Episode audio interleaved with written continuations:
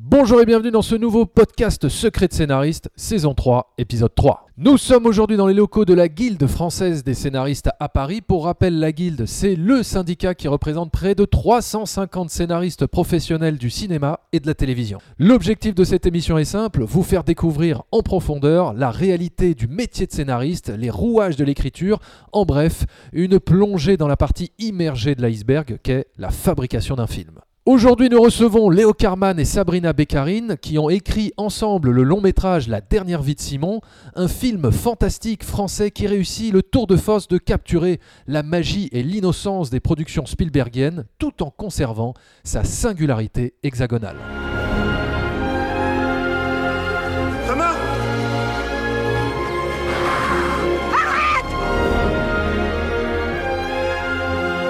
Je t'aime. Quoi tu ressembles.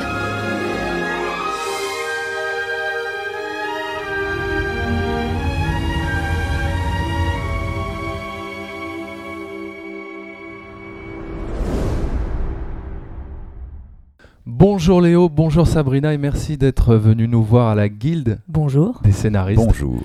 Et merci d'avoir fait un film de genre fantastique français aussi réussi, crédible et émouvant et auquel on croit. Donc comme quoi il est possible de faire ce genre de cinéma dans notre pays. Alors avant d'entrer dans le vif du sujet, je voudrais d'abord euh, aborder le fait que euh, bien vous êtes membre de la Guilde française des scénaristes et vous avez été aussi membre du Conseil cinéma. Pourquoi c'est si important pour vous de faire partie d'un syndicat comme la Guilde?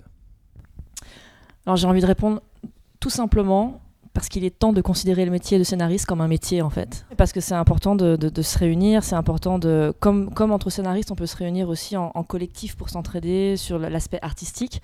Je pense que c'est hyper important aussi de s'entraider et de se réunir euh, pour des aspects, on va dire, un petit peu plus complexes en ce qui concerne notre métier, qu'on ne comprend pas d'ailleurs toujours, euh, en ce qui concerne peut-être l'aspect juridique, euh, notre statut aussi. Donc je pense que plus on est, et plus on est nombreux, plus on est fort, quoi. Surtout, c'est très important. Léo? Moi, je me sens un peu plus euh, réalisateur que scénariste, mais je pense qu'il y a beaucoup, beaucoup plus de travail à faire pour améliorer les droits des scénaristes que, les droits des réalisateurs. Et donc, euh, je crois beaucoup au principe du syndicat. Euh, Je pense qu'en France, les syndicats ne sont pas encore assez forts. Et, donc, il était impensable pour moi de faire un métier sans être dans un syndicat qui en défend les droits. Voilà. Après, je réfléchis beaucoup à aussi m'inscrire à un syndicat de réalisateurs, euh, mais pas tellement pour défendre leurs droits, mais pour défendre, euh, euh, disons, l'importance de la mise en scène. Je pense que en défendant l'importance de la mise en scène et à quel point la mise en scène apporte à un film, paradoxalement, on défendrait les scénaristes. Parce que si les réalisateurs commencent à être considérés par leur travail, ils arrêteront d'aller empiéter sur les droits d'auteur des scénaristes, je pense. On va évidemment parler de votre film euh, La dernière vie de Simon, mais avant de rentrer dans les rouages de l'écriture de ce long métrage, je voudrais d'abord vous poser une première question, c'est d'où vous venez? Est-ce que vous avez fait une école, par exemple, pour devenir scénariste? Est-ce que vous avez suivi une formation particulière, euh, une fac euh, Voilà, est-ce que vous pouvez nous raconter, nous raconter votre parcours? J'ai le micro, je commence Euh, on est anti-truc de genre et tout, donc il n'y a pas la femme commence, nous. On fait...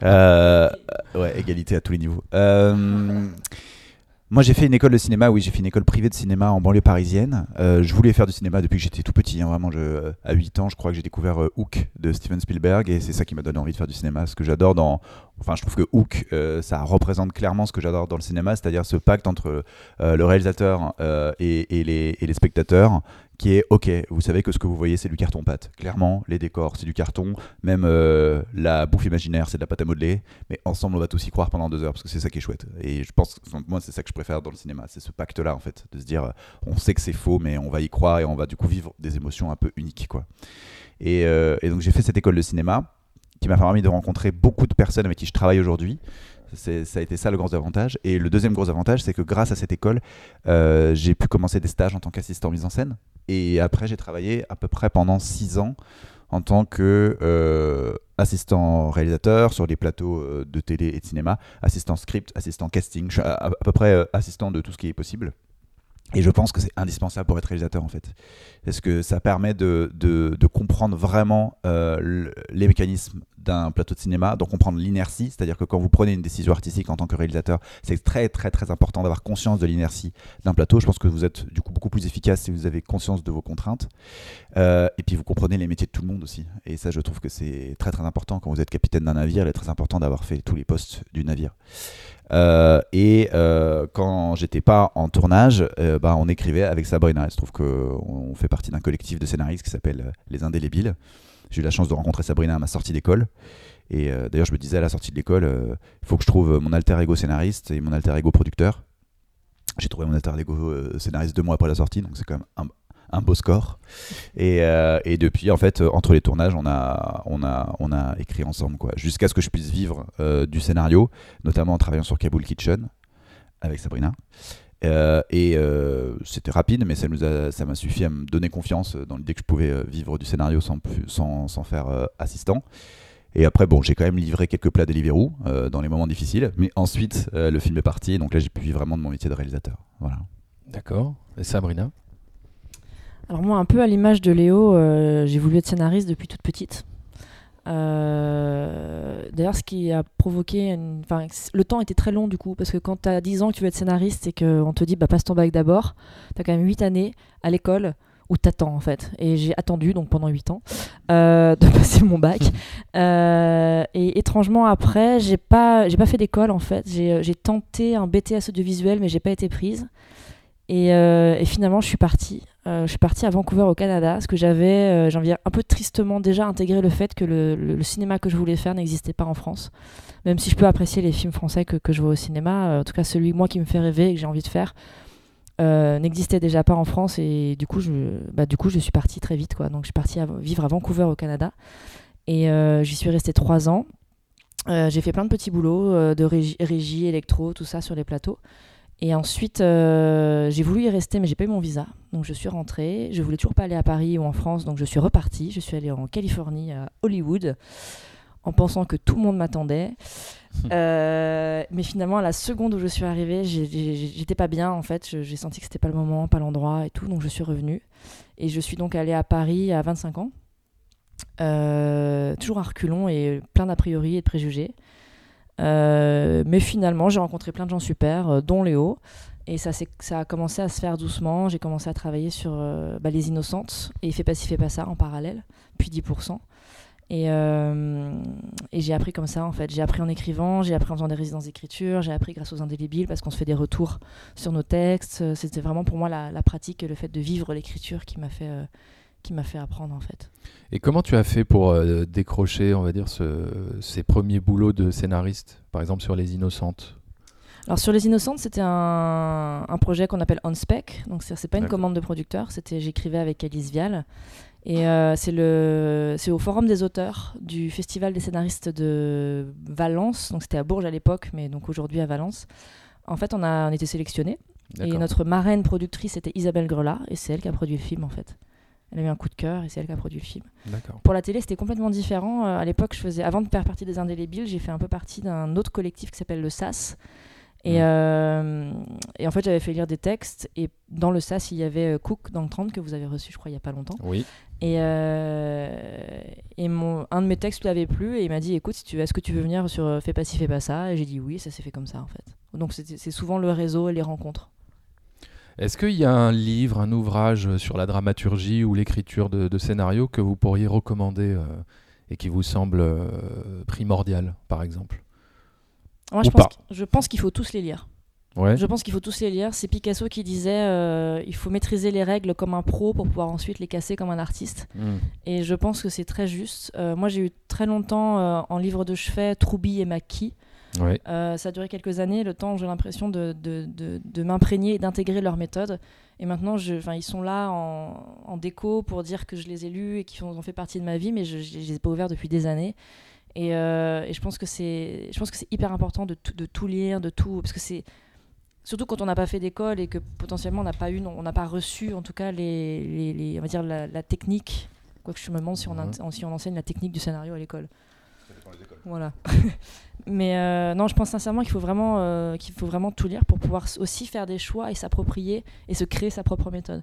Je pense que ce serait dommage d'avoir un seul livre référence parce que ça, je pense que ça pourrait bloquer en fait. Euh, donc je pense que le plus on en lit, le plus on est obligé de faire des choix qui sont les nôtres sur notre méthode de travail, tout ça. Et, euh, et puis il y en a qui, Mm. puis ça évolue. En plus, il y a plein de livres qui apparaissent tout le temps et qui sont super bien. Moi, je voudrais parler d'un livre en particulier, mais c'est plus pour la réalisation. Ouais. Euh, parce qu'on parle souvent, euh, il faut lire les entretiens euh, Truffaut-Hitchcock, euh, il faut lire. bon, je suis d'accord, hein, c'est très intéressant. Mais il y a un livre dont on parle jamais. Et je me disais, mais comment c'est possible que ce livre ne soit pas mais obligatoire quand on est étudiant en cinéma et quand on va tourner son premier film? Il se trouve que on me l'a conseillé, je sais plus qui me l'a conseillé d'ailleurs, il faudrait que je retrouve ce nom, euh, juste avant de qu'on commence le tournage de la dernière vie de Simon. Et heureusement que j'ai lu ce livre. Ça s'appelle, euh, en fait, c'est les leçons de cinéma de Laurent Tirard. Laurent Tirard, avant d'être réalisateur, était donc journaliste à Studio Magazine et il a interviewé tous les plus grands réalisateurs du monde en leur posant à tous les mêmes questions hors promotion. Comment est-ce qu'ils sont arrivés au cinéma? Comment est-ce qu'ils se comportent sur un plateau? Comment est-ce qu'ils dirigent leurs comédiens? Euh, Comment est-ce qu'ils abordent une histoire? Enfin, à tous les mêmes questions très très générales. Et ce qui est génial, c'est que donc vous avez euh, les réponses de Woody Allen, suivi des réponses de Kusturica, des réponses de Inaritu, de Scorsese. Enfin, vraiment, ils sont tous là. Et quand vous lisez ça, ce qui est génial, c'est que du coup, vous sortez du bouquin et vous dites, ok, il n'y a pas de méthode en fait. Il y a autant de méthodes que de, que de grands réalisateurs, et il y a autant de méthodes que de films. C'est-à-dire que Kusturica va dire Je ne comprends pas euh, les réalisateurs qui ne préparent pas. Euh, moi, je passe des semaines à préparer mes films, à être sûr du sens de chaque plan, et les comédiens trouvent leur liberté dans mon cadre, et c'est ça que j'adore dans le cinéma. Et à côté, il y a Woody Allen qui dit Moi, je ne comprends pas les réalisateurs qui préparent. Ce que j'adore, c'est arriver sur des décors sans même les avoir euh, repérés avant, de voir comment les comédiens bougent, et puis de là, trouver comment je les filme. Et en fait, quand vous lisez ce bouquin, je trouve que ça vous donne déjà un- une pléthore euh, de méthodes à appliquer intéressantes. Ça vous, ouvre la réflexion, et en plus de ça, ça vous tranquillise. quoi. Il n'y a pas de bonne méthode, il y a la vôtre à trouver. quoi. Et ça, je trouve que c'est un bouquin génial pour ça. Alors, on parle souvent de euh, la nécessité d'avoir euh, un soutien quelconque, comme voilà, quand on commence dans ce métier, comme voilà un mentor ou alors un scénariste aguerri, un producteur. Est-ce que vous, il y a quelqu'un qui a fait office de mentor pour vous ouvrir, on va dire, les portes du cinéma ou qui vous a mis le pied à l'étrier, par exemple? Un, un mentor qu'on connaît réellement ou un, Un mentor spirituel un mentor non. spirituel Il y en a plein, des mentors ouais. spirituels. Non, non, non, ouais, quelqu'un euh, physiquement euh, que vous connaissez. Non, alors, euh, moi, je, je- je- on peut considérer comme fils d'eux. Mon père est, est comédien et réalisateur, mais c'était très important pour moi de faire ma, ma propre route et qu'il m'aide le moins possible. Et d'ailleurs, même s'il il a voulu m'aider, même derrière mon dos, et en fait, ça sert pas à grand chose. Parce que euh, dans ce milieu, euh, certes, euh, d'être le fils de quelqu'un de un peu reconnu dans le métier, ça peut vous ouvrir les portes d'un premier stage. Mais enfin, si vous êtes mauvais dans le stage, vous arrêtez de métier Ouais. directement, quoi. Donc, euh, on peut pas dire le, le, le, le principal intérêt d'avoir euh, euh, des parents qui sont dans le cinéma, c'est que quand vous leur annoncez une bonne nouvelle, ils savent de quoi vous parlez. C'est vraiment euh, la- le, le vrai truc bien. Voilà. Le reste, c'est même plus compliqué parce que les gens vous attendent au tournant. Parce qu'ils ont des a priori, ils se disent Oh là là, un fils d'eux Ah ouais, Ok, il fait ça parce que papa et maman, nanana, qu'est-ce qu'il a approuvé quoi. Donc j'étais Mhm. déjà ravi de me diriger vers un cinéma qui était très très loin du, de, de, de- celui de mon père. Et puis. euh, et puis je, je crois que je n'ai pas, euh, j'ai très très rarement souffert de cette comparaison quoi. Donc euh, euh, non, un mentor ensuite euh, euh, concret, euh, j'ai pas l'impression. Je pense que c'est un cumul de, c'est un réseau en fait. Moi personnellement, que je me suis créé euh, par l'assistana. Et, euh, ensuite, on a un peu fait notre route euh, tout seul, hein, euh, très clairement. Voilà. Mais après, c'est des mentors effectivement plus spirituels, quoi. Moi, je, me suis sentie assez accompagnée au début, de manière assez ponctuelle en fait. Euh, avant même que j'arrive à Paris, j'ai rencontré Benjamin Dupas, qui fait partie du SAS. Euh, C'était au Festival des scénaristes, encore une fois. Et il m'a proposé d'intégrer le SAS quand j'arrivais à Paris, ce que j'ai fait. Et euh, donc, je pense que je peux lui être très reconnaissante parce que je sens qu'il a. Je sais pas pourquoi il m'a proposé, euh, mais j'ai senti qu'il avait vu quelque chose en moi et qu'il a eu envie de m'aider, qu'il a eu envie de me, de me faire, euh, en tout cas, rentrer dans son, dans son groupe à lui. Mais tu lui avais fait lire quelque chose pour que... Euh, je crois que même pas, je suis même pas sûre. C'est vraiment un truc au feeling, je sais pas, je me souviens ouais. pas, mais je me souviens d'avoir été très reconnaissante de, de, de- bah, du regard qu'il a posé sur moi, très bienveillant. Et, et suite à ça, toujours dans le SAS, Cook, donc qui m'a qui m'a mis le pied à l'étrier pour, pour faire pas ci, fais pas ça, qui m'a fait confiance du coup. Et, euh, et après, je me souviens pendant, pareil, pendant une résidence d'écriture au groupe Ouest, euh, il y avait un, un, un- bah, mon d'ailleurs, c'était euh, c'était mon, mon référent principal qui était Marcel Beaulieu, un scénariste québécois, qui m'a beaucoup appris aussi. Et je pense que moi, ma- ma- j'ai j'ai l'impression qu'en tout cas, le début de ma carrière est ponctué de, de rencontres comme ça, de gens qui m'ont fait confiance et qui m'ont appris des choses. Ouais. Sur des moments un peu courts, mais, euh, mais très précieux. Ouais. Et après, c'est vrai qu'après, là, euh, un petit peu moins. On a un peu été un peu tout seul pendant longtemps. Moi, je voudrais juste quand même euh, rendre à César ce qui appartient à César, c'est que si, si je peux dire qu'il y a quelqu'un qui m'a donné vraiment ma chance, c'est Grégoire de Bailly, le producteur du film. Parce que clairement, euh, c'est rare euh, les producteurs qui se lancent euh, sur des premiers films comme celui-là, où la mise en scène est quand même extrêmement importante et où j'avais quand même réalisé un court métrage et demi avant. Donc, euh, faut être soit sacrément un fou, soit sacrément, je sais pas, euh, euh, lié euh, avoir, enfin, à son intuition. Il a dû voir quelque chose chez moi où il, m'a tout de suite fait confiance. Et ça, ça c'est sûr que c'est une chance extraordinaire, c'est sûr. Alors on va rentrer maintenant dans le processus d'écriture. L'écriture d'un scénario, ça commence par une idée. Est-ce que vous pouvez nous dire ce qu'est une bonne idée de film pour vous? Comment on décèle le potentiel d'une bonne idée? Est-ce que vous avez une idée? Alors, je pense encore une fois qu'il n'y a pas de règle et que ça dépend de, de chacun. Euh, moi, une idée de film, c'est une idée qui me donne tout de suite envie de l'écrire et où je me dis, euh, je pourrais y passer 10 ans.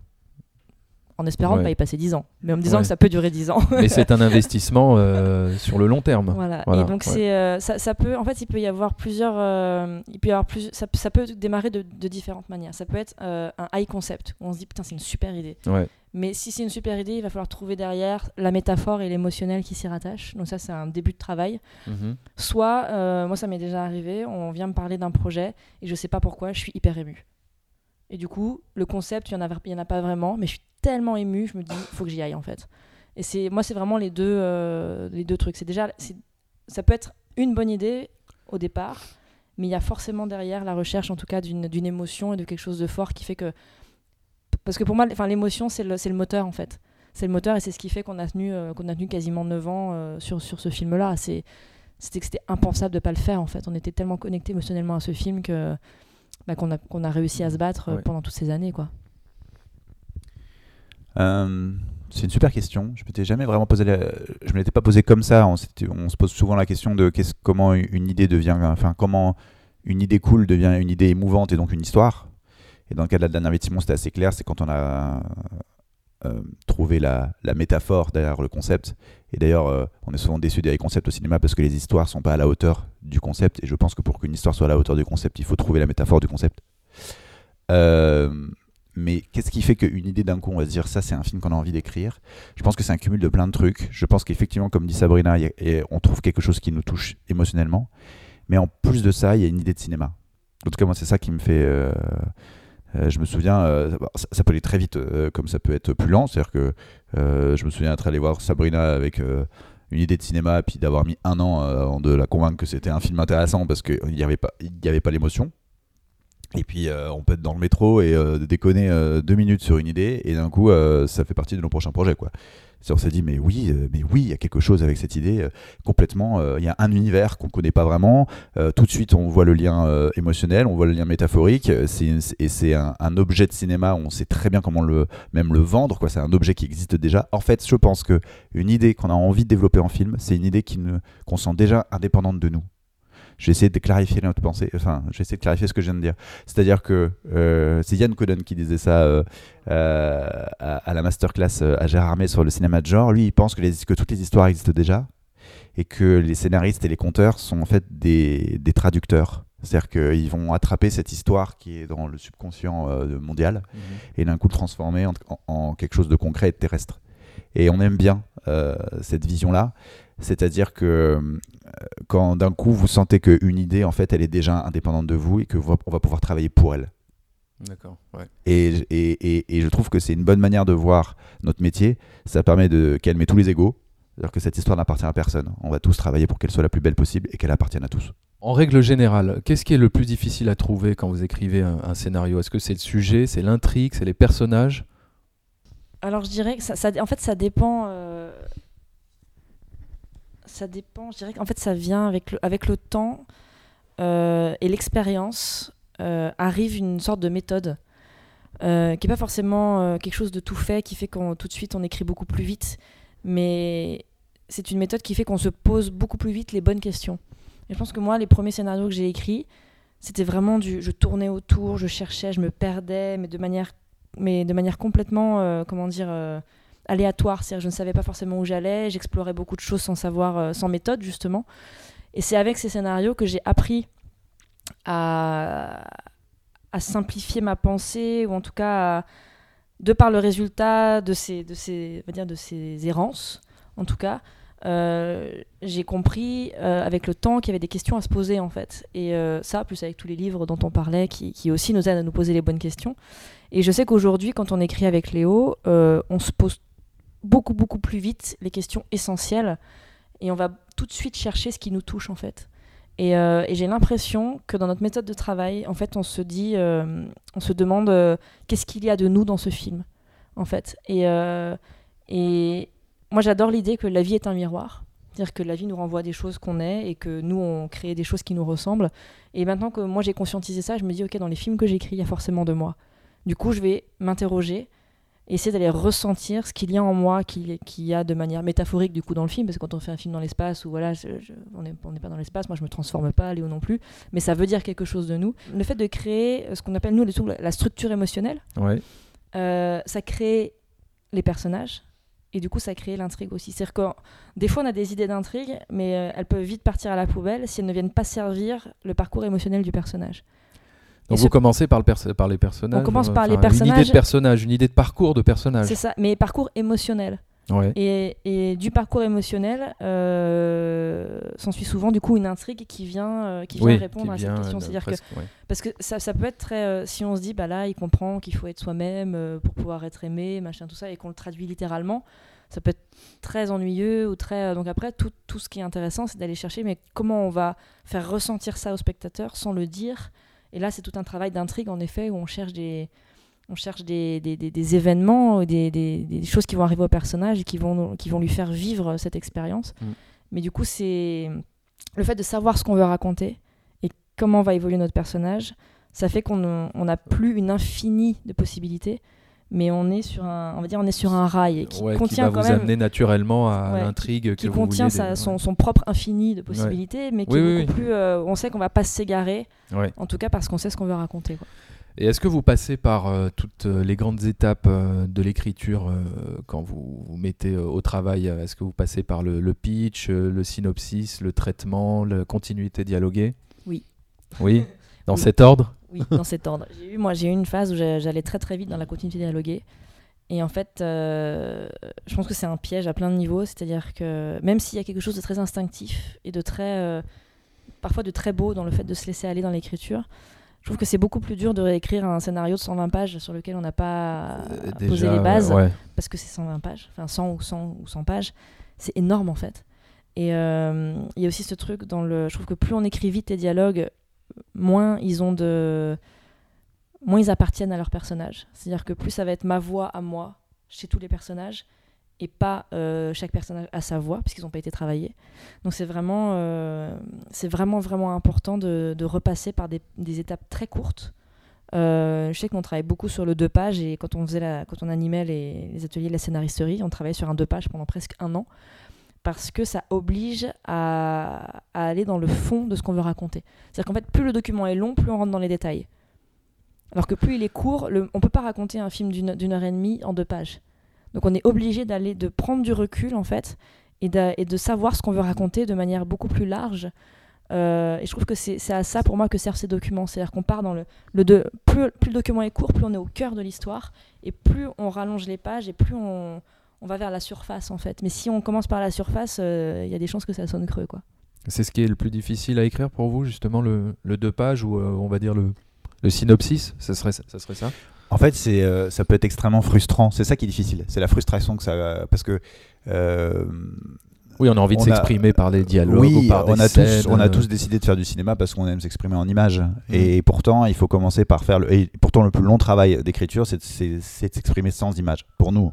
C'est-à-dire que, en fait, de revenir à l'essence même de ce qu'est raconter une histoire, peu importe le, le médium. quoi. Euh, et donc le deux pages, c'est comme si vous racontiez l'histoire au coin du feu et que donc, vous êtes obligé de raconter les émotions de personnages, ce qu'ils ressentent, ce qu'ils pensent, ce qu'ils vivent, des choses qu'on va jamais expliquer dans le film, Ouais. qu'on va montrer. Mais pour pouvoir montrer quelque chose, il faut savoir qu'est-ce qu'on veut montrer. Voilà. Voilà. Oui, parce que ça, c'est une règle fondamentale du scénario. Je- euh, tout imager euh, et jamais expliquer euh, les ressentiments des personnages. euh, En plus là, c'est un peu. et- euh, Mais donc finalement, c'est un exercice qu'il faut faire au préalable pour mieux euh, Bah, écrire son scénario. Alors. On prend souvent l'exemple d'une maison, quoi. C'est-à-dire si un scénario, si un scénario c'est une maison, euh, ça sert à rien de faire la déco si vous n'avez pas de, de fondation, quoi. Ouais, ouais, Euh, ouais. ou sinon au premier coup de vent, euh, tout s'écroule et toute l'énergie que vous avez mis à faire de la déco part en fumée.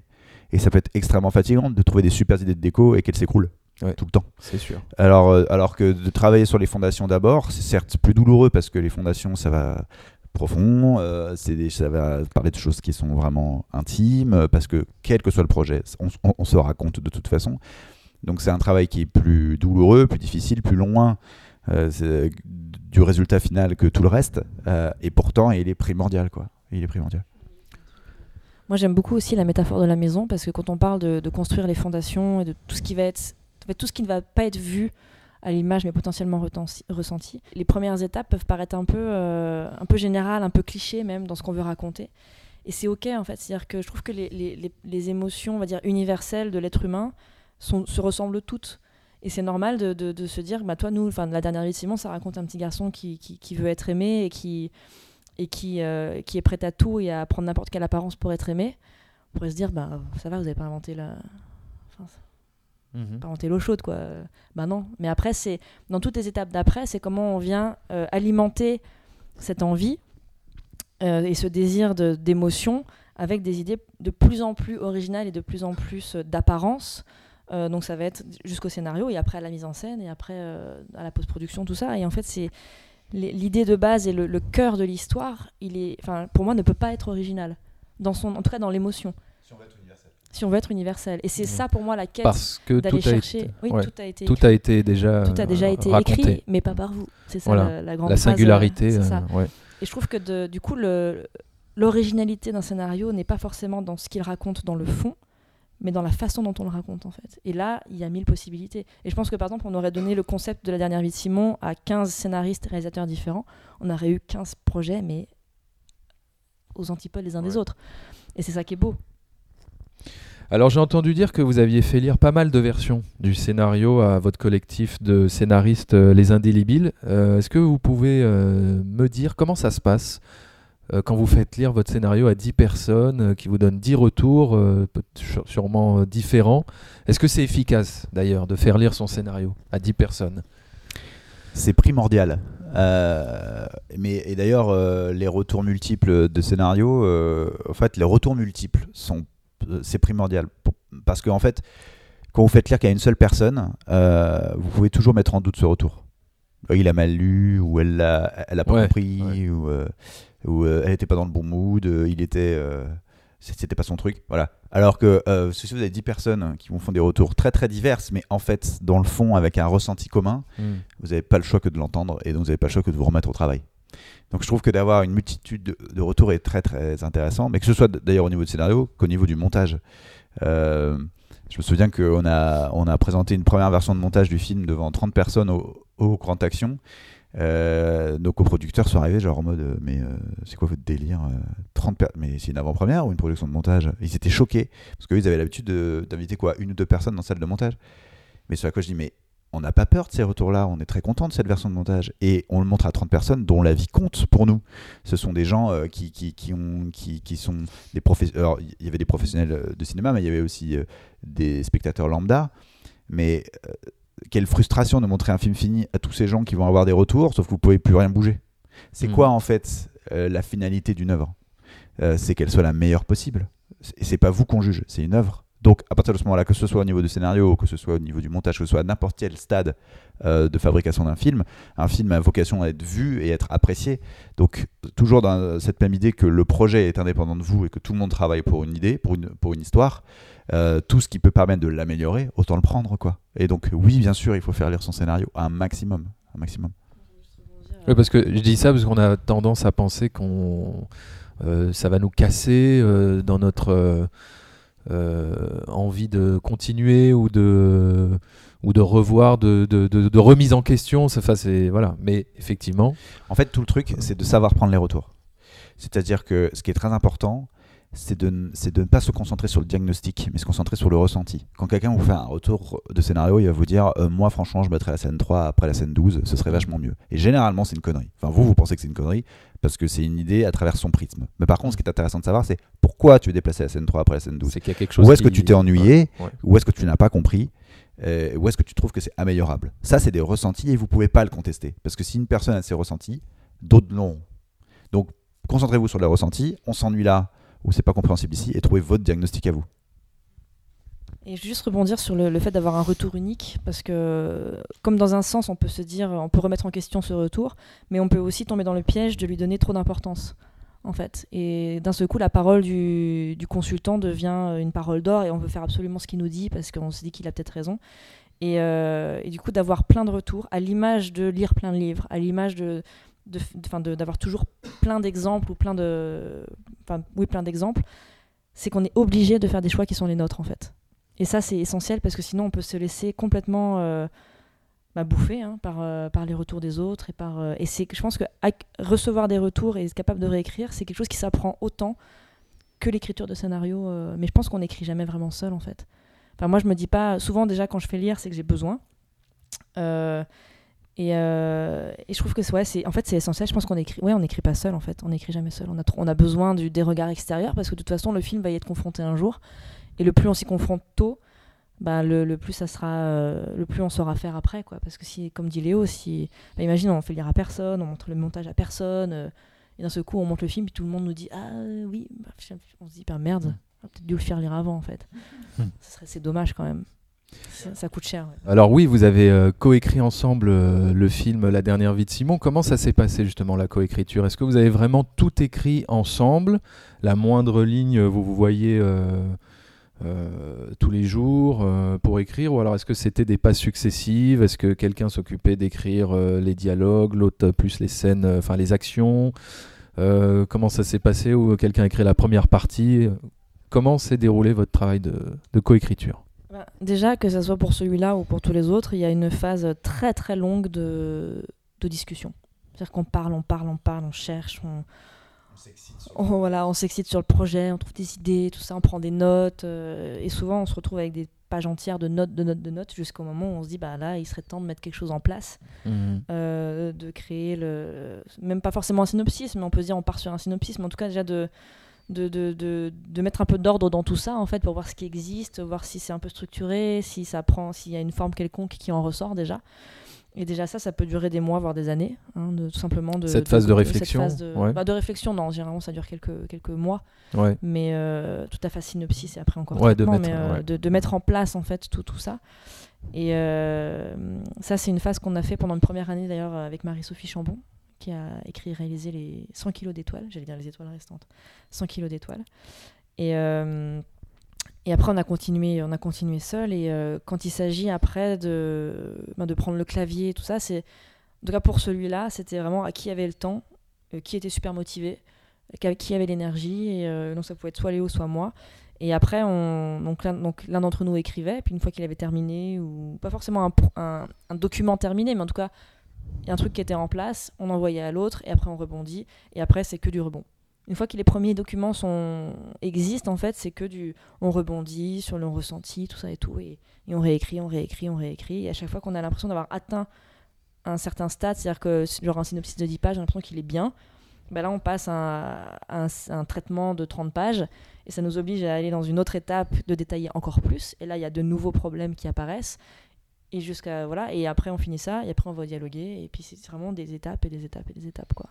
Et comment vous structurez d'ailleurs euh, votre scénario euh, Est-ce que vous, par exemple, vous tapissez euh, votre bureau de plein de post-it, faites un writing board comment, ça se, comment ça se passe? Alors on a eu cette étape. Moi j'ai acheté un énorme tableau chez moi que je n'utilise plus aujourd'hui, donc il y a plein de trucs dessus, euh, sauf du travail.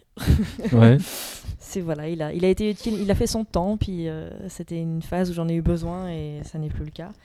Euh, mais non, en fait, j'ai la sensation que le fait de passer par des étapes de, synopsis court, de pitch de deux pages, trois pages, tout ça et tout, en fait, la structure, elle vient se former toute, seule. Je des guillemets à toute seule, mais euh, elle vient se former, on va dire, graduellement. C'est-à-dire qu'on a la grande étape du personnage et de son évolution, qui est généralement une ou deux phases. Euh, après, on va y rajouter d'autres étapes, mais qui sont à un autre niveau. Et, en fait, à chaque, nouvelle, à chaque nouveau document, on rajoute des niveaux euh, où on devient de plus en plus conscient et le personnage est de plus en plus conscient de ce qui lui arrive, parce que celle, celle du dessous, euh, on est dans l'inconscient. Et en fait, les, du coup, la, la, structure vient se, vient se créer, euh, dire presque toute seule, mais de par nos réflexions, bien sûr. Mais, euh, et après, c'est beaucoup d'intuition et de ressenti. Encore une fois, on en revient toujours au ressenti. C'est-à-dire que des fois, on a l'impression que ça va bien, et puis on rentre. Puis à un moment, je me dis, mais en fait, il y a un truc qui n'est pas juste là dans l'émotion. Et la preuve en est, on n'arrive pas forcément à écrire ce passage-là n'arrive pas à l'écrire, ou alors quand on le relit, on s'ennuie un peu, ou euh, on est très très à l'écoute de ce qu'on ressent en lisant et en écrivant aussi. C'est William Goldman qui dit euh, le scénario, c'est surtout une structure. Mais c'est quoi une bonne structure de scénario pour vous? Léo euh, C'est celle qu'on sent pas quand on voit le film, je pense. Ouais. c'est celle Comme les effets fait, on- spéciaux. Ouais. Euh, c'est celle qui est extrêmement, extrêmement travaillée pour qu'on puisse extrêmement l'oublier. C'est normalement euh, une bonne structure. On la sent pas parce que les personnages sont suffisamment évidents pour avoir l'impression que c'est eux qui dirigent le film et qu'on sent plus les rails. Voilà, c'est ça, pour moi une bonne structure. Et comment vous développez euh, comment vous développez vos personnages? Est-ce que vous leur créez par exemple des biographies, des backstories, euh, ou alors est-ce que c'est plus instinctif que ça? Je pense qu'il y a une part d'instinct qui, euh, comme on disait tout à l'heure, euh, vient de qui on est nous. Et du coup, qu'est-ce qu'on met dans le personnage euh, sans forcément euh, aller chercher forcément son histoire? Mais moi, je sais que j'adore aller chercher l'histoire du personnage. Je peux même des fois me faire son arbre généalogique, hein, c'est pour vous dire. Mhm. Donc, euh, mais, c'est, mais, mais c'est quelque chose dont moi je sais que j'ai besoin pour pouvoir savoir d'où il vient, pour pouvoir créer euh, bah, des racines en fait à ce personnage, pour pouvoir comprendre intellectuellement euh, ses réactions, ses émotions.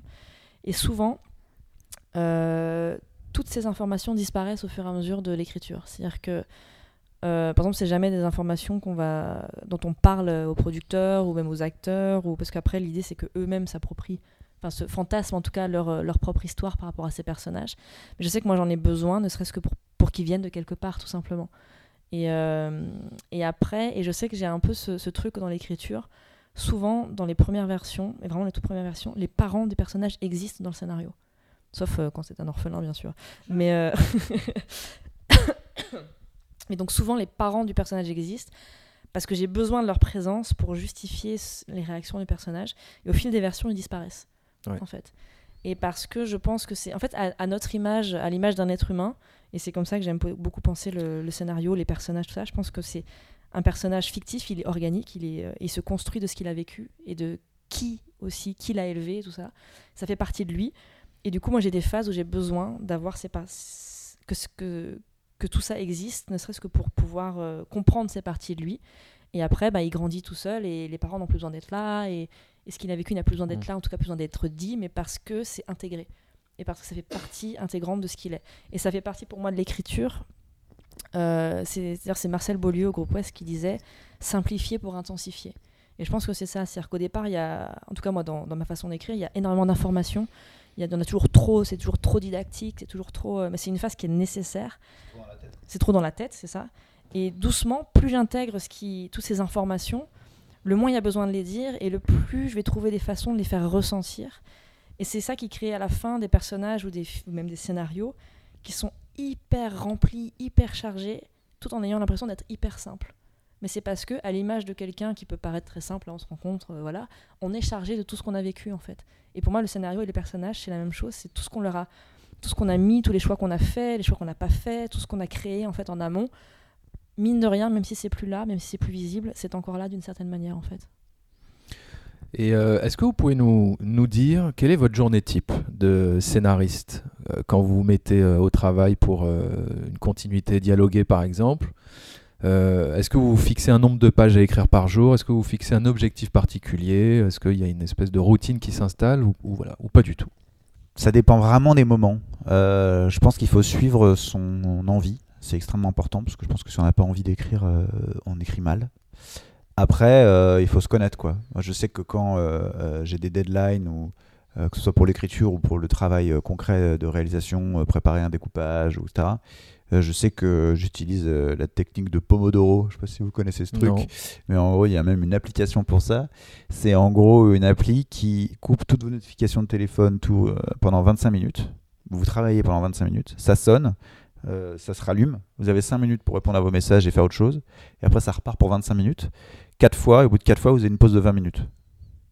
Et en fait, je crois que c'est euh, que c'est euh, euh, une conclusion de je sais plus quelle étude qui dit qu'effectivement on a 25 minutes de pure concentration très très forte et qu'après il faut qu'on se détache de ce qu'on est en train de faire pour euh, se rafraîchir le cerveau et 5 minutes suffisent et après pour s'y remettre. Donc c'est juste en fait de calibrer ça pour pas être tout le temps interrompu par une notification de mail qu'il faut absolument répondre tout de suite. pourquoi en fait Enfin, Voilà.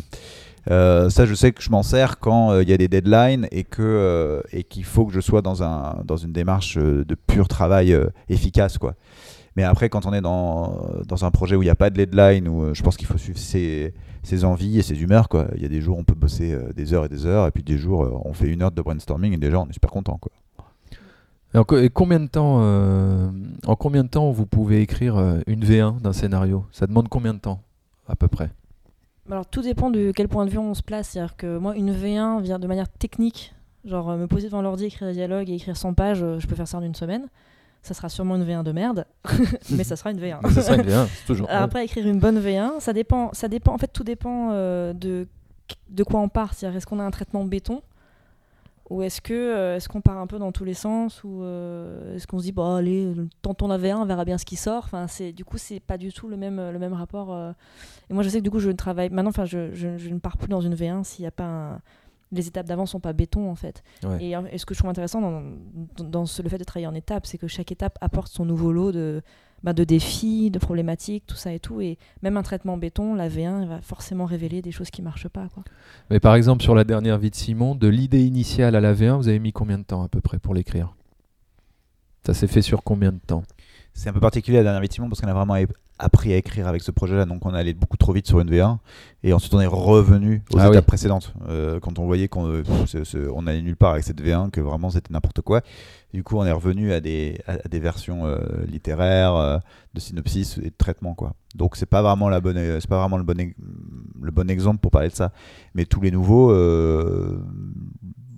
en fait, il n'y a pas de règle, ça dépend tellement. Il y a des films qui sont très faciles, enfin qui sont très faciles. C'est l'inspiration où- du moment où... oui, ou qui sont beaucoup plus évidents, ou alors qu'on a beaucoup plus maturé pendant peut-être des mois, euh, Mhm. même avant même de commencer concrètement le brainstorming, on a des, on a des films comme ça, on sait qu'ils sont quelque part qu'on va les ressortir à un moment du, du panier, mais ils sont quelque part dans, le- dans cet imaginaire-là, et en fait ils continuent de maturer. Il y en a d'autres où c'est une évidence, ça va très vite, euh, d'autres où en fait il y a des problèmes de, de structure dès le synopsis de page et qu'en fait on passe un temps fou là-dessus. Il n'y a, il y a pas vraiment, vraiment de règles. Comment on réussit à convaincre une production pour financer son film, surtout quand c'est son premier film de genre fantastique en plus?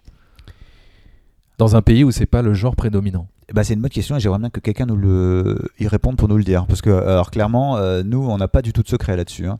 Par contre, Ah, vous qu'on avez a- réussi Oui, mais alors ce qu'on a pu réaliser, c'est qu'on n'a pas réussi du tout avec euh, les producteurs qu'on pensait. Euh, C'est-à-dire Ah. que euh, on se dit souvent, euh, j'ai donné quelques cours de cinéma euh, et, aux élèves euh, euh, qui me disaient, Ah, je rêve de bosser avec telle personne, telle personne.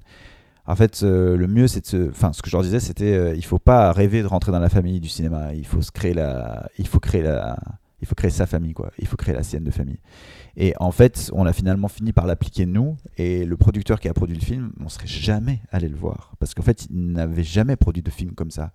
Mais in fine, c'est beaucoup plus logique. C'est-à-dire que les producteurs qui sont spécialisés dans un certain type de film, ils vous attendent pas. Alors Mhm. qu'un un producteur qui n'en a jamais fait, qui a envie de se lancer et qui d'un coup euh, a une opportunité, bah en fait c'est beaucoup plus intéressant et même c'était beaucoup plus intéressant parce qu'on a, on a appris ensemble quoi. Et, euh, et en fait il se, et il se trouve que l'ironie du sort c'est que la première boîte à qui on a envoyé un synopsis c'était Epithète Film. Qu'est-ce qu'ils avaient produit Genet, ils ont produit Le Comte, c'est très très grosse boîte de production dont on adore euh, tout le line-up. Et, euh, et nous ont dit non. Donc euh, c'était un des premiers synopsis, donc c'était il y a, je sais pas, 7 ans, 8 ans. Et, euh, et l'ironie, c'est que finalement, c'est Grégoire de Bailly qui produit le film et dont Epithète est. Enfin, une part de la boîte de Grégoire appartient à Epithète, c'est dans les mêmes bureaux. Et finalement, Epithète a même coproduit le film. D'accord. Donc c'est mais mais on ne serait pas venu ouais venu voir Grégoire au départ quoi. On le connaissait pas en fait clairement. Moi, ce qui m'est venu, c'est qu'en fait, on n'a convaincu personne. Enfin, dans le sens où j'ai la sensation que derrière le mot convaincre, il y a un peu se battre pour euh, essayer de, de- de- Et En fait, tous les producteurs qui nous ont dit non, quand on a essayé de les convaincre justement ou de, de pousser un peu encore plus la porte, ça, ça n'a jamais marché. Mais parce qu'à la base, oui, parce qu'ils n'ont pas envie. À la base, si à la, si à la base on te dit non, enfin, c'est que Oui, si tu, si forces, il y a forcément une partie de cette personne-là, à moins qu'il y ait vraiment un, un revirement de situation, mais qui n'a pas envie de faire ce film. Et Grégoire, on l'a pas convaincu, c'est lui qui est venu nous voir. Parce que Epithète, lui a, un moment, on lui a refilé le scénario en disant euh, Nous, on est trop vieux pour ça, lis-le et tout. Il a eu un coup de cœur pour le scénario et c'est lui qui nous a appelés, en fait. Et, et j'ai l'impression que tous les, les partenaires n'ont pas eu besoin d'être convaincus, dans le sens, il n'y a pas eu besoin de, de forcer la, de forcer la porte, en tout cas. Et, euh, et je vais je- je- juste rajouter ouais effectivement pour revenir sur la question même comment convaincre un producteur. En fait je pense qu'il faut jamais se poser cette question là parce que déjà ça nous met dans une position de faiblesse. C'est-à-dire comme si on faisait des, des entretiens d'embauche avec des producteurs. Et en fait non. Euh, une rencontre avec un producteur c'est une, c'est une rencontre. C'est presque un speed dating mais c'est autant pour lui que pour nous. Hmm. Euh, les auteurs n'ont pas à convaincre les producteurs. Ils ont à rencontrer le bon producteur pour faire une histoire ensemble. Mais il faut arrêter ce rapport de force là en fait. Il n'est- en fait, il n'existe pas. Et même, je vais vous dire mieux, euh, euh, d'après euh, plusieurs lecteurs qu'on connaît au CNC qui sont des super scénaristes et d'après beaucoup de producteurs, il y a peu de très bons auteurs en France. Donc, si on est sûr de nous, si on est sûr de notre scénario, si on l'a suffisamment travaillé, qu'on l'a fait relire et relire, et qu'on sait que notre projet il est béton et qu'on est et que nous on est très content de notre travail et que voilà, en fait déjà on est en position de force parce qu'il y a peu de bonnes histoires. Ça se fera tout seul, quoi. Ça... Ça, s- ça se fera peut-être pas tout seul, mais en tous les cas, il faut euh, multiplier les possibilités de rencontres. Et ensuite, ouais, on, a tous envie. Parce que c'est quand même. C'est un engagement de malade en vrai. hein. Producteur euh, sur un film, c'est un engagement de malade. Il faut sortir, il faut sortir beaucoup d'argent au départ en risque. Euh, il faut, c'est, et, puis, et puis y croire autant que les, que les auteurs, alors que euh, le producteur n'a peut- peut- peut-être pas initié le projet. Donc il faut croire autant à une histoire que ceux qui l'ont créée c'est un, un, un gros engagement en fait. Et donc personne ne peut convaincre. C'est est-ce que est-ce que tu as le coup de cœur ou pas quoi? Oui, parce qu'on dit souvent euh, qu'il y a cet exercice du pitch. Quand on va voir un producteur pour lui pitcher son histoire, il y a tout cette, euh, cet art du pitch de savoir bien euh, synthétiser, résumer son histoire et de, et de convaincre et de, et de tout de En suite, fait, en en tout vrai- cas, mettre un, un premier pied. En vrai, Ouais. je pense pas qu'il y ait énormément de scénarios qui se signent sur un pitch. Sur, ouais. Par contre, il y a des relations qui se tissent sur un pitch. C'est-à-dire qu'un auteur va pitcher un projet, un producteur va se dire tiens ça m'intrigue, je vais rencontrer l'auteur. Je pense ça, ça aboutit très rarement sur la signature du projet. Par contre, ça aboutit souvent à une relation qui se crée et peut-être trouver un autre projet ensemble. C'est avant tout des Ou relations. alors une humaines, en option, fait. De mettre une option sur un scénario et de, de le développer. euh, Oui, ou sur un autre. C'est-à-dire, en fait, Ouais. c'est peut-être c'est, c'est plus tellement le projet aussi, parce qu'il y a le projet évi- évidemment, mais euh, Grégoire, quand il nous a rencontré, quand il a flashé euh, sur le scénario, si dans le repas où on se rencontrait, il nous sentait pas, il l'aurait pas fait. Et d'ailleurs, le truc qui est un peu étonnant, c'est que là, il est prêt à partir sur d'autres scénarios avec nous, sans forcément avoir autant un, un coup de cœur que le premier, mais par juste l'envie de con- continuer de, de- collaborer de- ensemble. ouais. Donc c'est aussi des rencontres humaines en fait. Et donc je pense que le- toutes ces sessions de pitch, etc., ça sert avant tout à multiplier les rencontres humaines.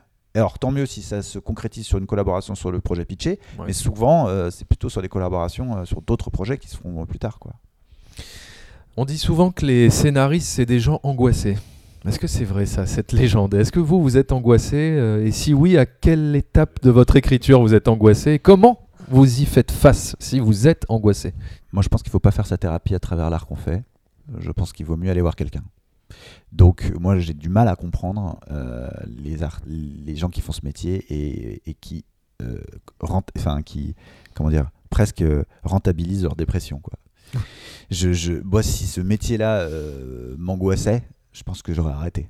C'est-à-dire que je pense qu'il faut se poser la question de qu'est-ce qui nous angoisse dans la vie et le régler et pour profiter de ce qu'on pour être heureux quoi. Après alors là on part dans des questions qui sont presque plus larges euh, que l'art, mais pour moi euh, scénariste ou réalisateur c'est des métiers et, être mal dans sa vie je ne vois pas comment ça peut être euh, euh, riche. Je, pense qu'il faut, il faut régler ça, être heureux et épanoui, et on est tout aussi créatif en étant heureux et épanoui, vraiment. Donc je ne pense pas être quelqu'un d'angoissé du tout. Et Sabrina, oui, par contre. Non, je- Alors pas du tout. Euh, non, mais alors c'est intéressant parce que pour moi, il y, a un double, il y a un double niveau de lecture à cette question. Il y a le, de manière générale, est-ce qu'il faut être angoissé pour créer Et euh, Ouais. ce à quoi je réponds non. Ou Même si vécu je pense que ce qu'on a vécu choses. euh, peut nourrir en effet. Et Moi, je vois que les choses qu'on met dans, dans, dans les scénarios qu'on écrit euh, sont des choses qu'on a vécues et qui ont pu être une souffrance à une période, mais qui ne sont plus forcément aujourd'hui. Mais du coup, c'est intéressant parce que moi, j'ai fait un burn-out en fait. J'ai fait un burn-out et j'ai fait une thérapie et j'ai complètement euh, shifté en fait l'énergie que je mettais dans l'écriture. Et aujourd'hui, j'écris avec beaucoup de plaisir et tout ça. Et je me rends compte que ça n'empêche en rien l'imagination de venir et de et c'est même c'est- tout aussi imaginatif qu'avant mais en plus c'est dans la joie donc pourquoi se priver n'est-ce pas? Et euh, par contre en effet pour euh, est-ce qu'il y a des phases d'angoisse par rapport à l'écriture en elle-même et à, certaines étapes? Je dirais il y en a eu avant il y en a beaucoup moins aujourd'hui ça ne veut pas dire que les étapes euh, compliquées ne sont plus là mais parce que je les ai vécues suffisamment de fois pour comprendre qu'elles faisaient partie du processus du coup ça ne me fait plus peur dans, il y a certaines périodes, je me souviens, où, où à des moments de scénario, je me disais, mais je ne sais plus ce que je raconte, je suis complètement perdue. Euh, Est-ce que c'est une bonne idée ce scénario? Est-ce que machin, tout ça et tout? Et aujourd'hui, je remarque que cette étape-là, elle arrive tout le temps. Et du coup, je n'ai plus du tout peur de cette étape. Je sais qu'elle fait partie du processus. Du coup, je mets le projet de côté, ou je le fais lire, ou je voilà, et je sais qu'à un moment, ça va revenir, ça va. euh, Et du coup, c'est aussi le- l'expérience qui permet ça, de, l'avoir vécu plusieurs fois et de savoir que ben, c'est juste, ça fait partie du jeu et, euh, d'apprendre à la gérer et comment euh, comment s'en occuper quoi. Moi, ce qui m'angoisse davantage, c'est de voir qu'il n'y a, euh, il y a pas tout le temps une- une exigence du scénario en France. Quoi. Ça, ça m'angoisse plus. Moi, ce qui m'angoisse, c'est de me dire qu'on n'a pas tous la même exigence et que les producteurs n'ont pas tous la même exigence et qu'on peut euh, tourner des films où les scénarios ne sont pas prêts. Moi, ça m'angoisse plus ça, de me dire euh, est-ce qu'on est, est, qu'on est, est si peu à, à, s'embêter euh, que euh, le créer euh, concrètement?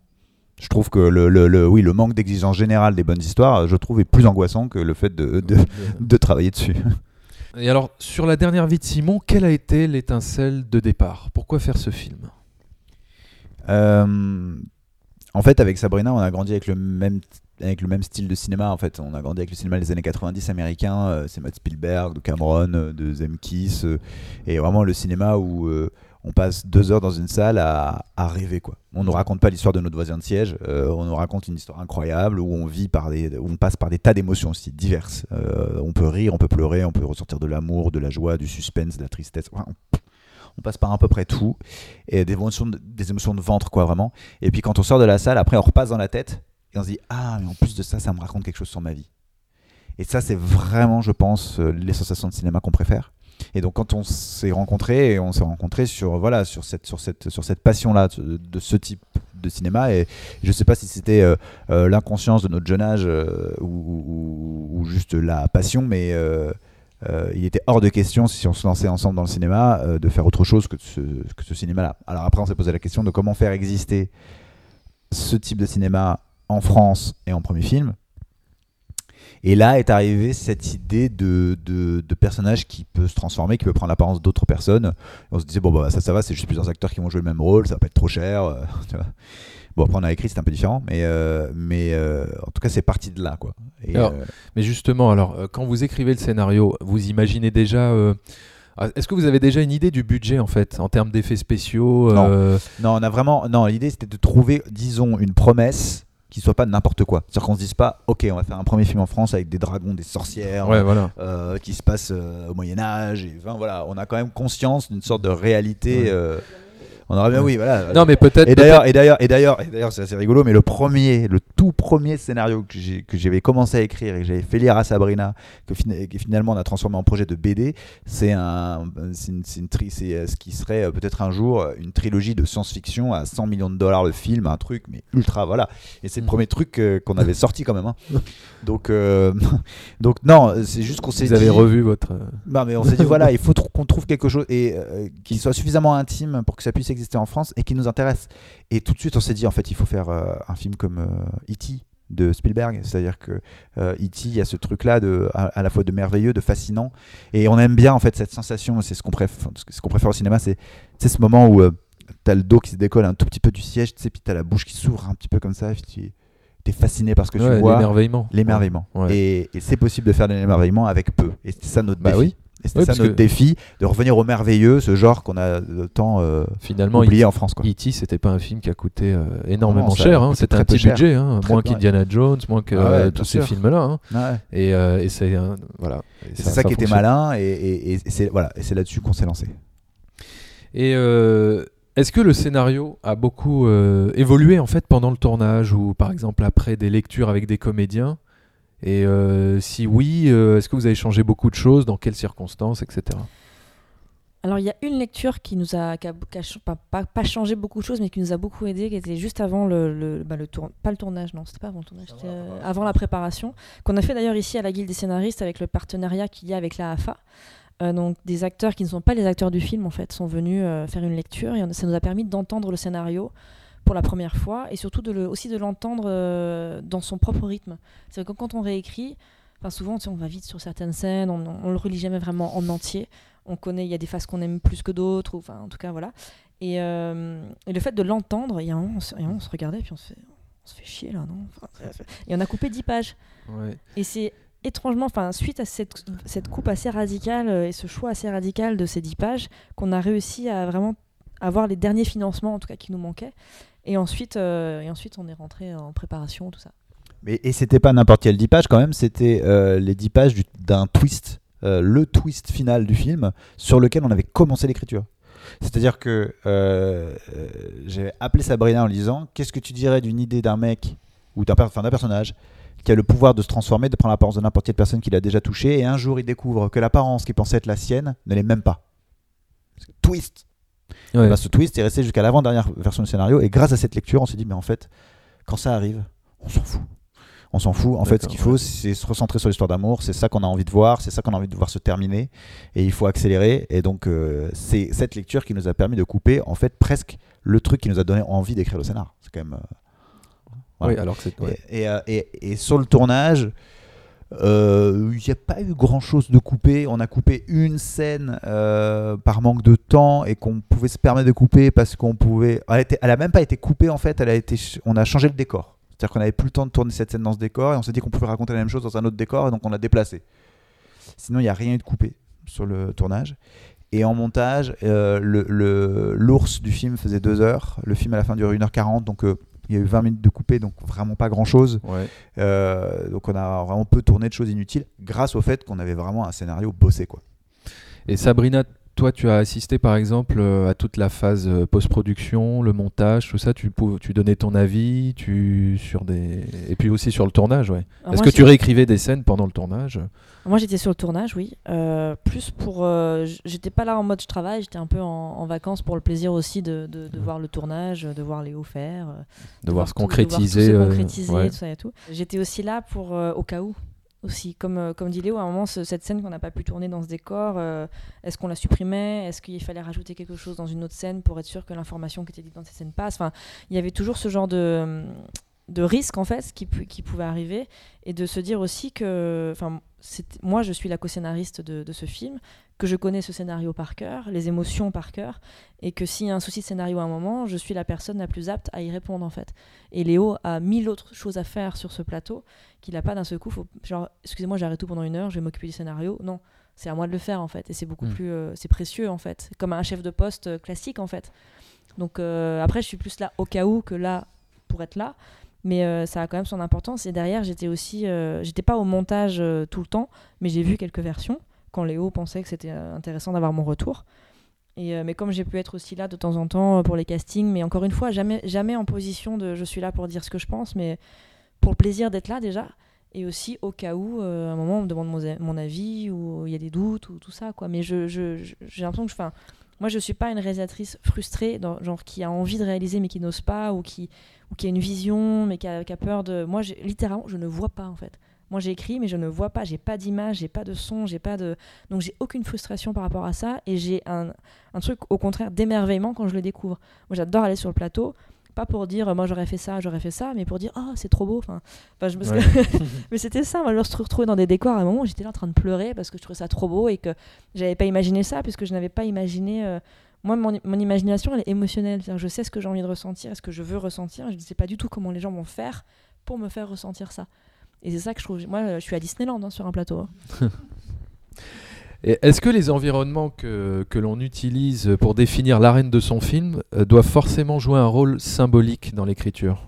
Et dans La dernière vie de Simon, est-ce que ça s'est... euh, euh, Non, il y a l'idée de la miroiterie qui est évidemment symbolique. Après, non, c'était plus, c'est plus des questions d'ambiance. Après, je trouve que il est important, surtout dans, les, dans le film de genre, de poser une direction artistique claire pour nous faire accepter le décalage avec le réel. Euh, alors ça, ça se ressent pas forcément dans le scénario. Euh, et d'ailleurs, nous, c'était une, c'était un, euh, un exercice intéressant qui est qu'on a, et d'ailleurs c'est même comme ça qu'on a réussi à avoir des, des financements au départ quand- parce que on n'a pas montré de mood board ou de direction artistique au distributeur qui a juste eu le scénario et qui a pensé qu'on allait faire un film naturaliste. Donc ce qui était important, c'était que euh, quand on lit le scénario, on se dise ça peut se passer. Enfin, c'est très très crédible dans la relation des personnages et on ne voit pas euh, au scénario le filtre merveilleux qu'il va y avoir dessus. Oui, parce que vous avez choisi de tourner le film en Bretagne. Mais c'était pas le cas au Euh, scénario. C'était pas le cas au scénario, c'était pas indiqué, euh, d'accord. Et alors pourquoi avoir euh, voulu tourner en Bretagne, par exemple? Ouais, c'est Sabrina qui était en vacances euh, sur la presqu'île de Crozon et puis qui a réalisé qu'en fait il y avait enfin que ça ressemblait fort à ce qu'on était en train d'écrire quoi il y avait de la forêt sur de la falaise sur de la mer ce qui était décrit dans le scénario Euh, et, puis que enfin voilà en termes d'ambiance euh, ça correspondait assez bien. Et puis quand j'y suis allé en, repérage c'est vrai que ça correspondait exactement à, l'idée en tout cas que je me faisais euh, de ce du monde du film. Mais d'ailleurs c'était une volonté et à l'écriture et à la direction artistique de ne jamais vraiment situer où c'est de jamais vraiment situer en enfin il y a des dates parce que il y a des scènes de cimetière sans trop spoiler donc il y a des il y a des dates donc on sait quand est-ce que ça se passe ça se passe aujourd'hui mais il n'y a pas de référence culturelle. Il y a, Ouais. jamais d'affiche il y a jamais de musique actuelle. Euh, les, gens- les, les adolescents ne parlent pas comme des adolescents d'aujourd'hui.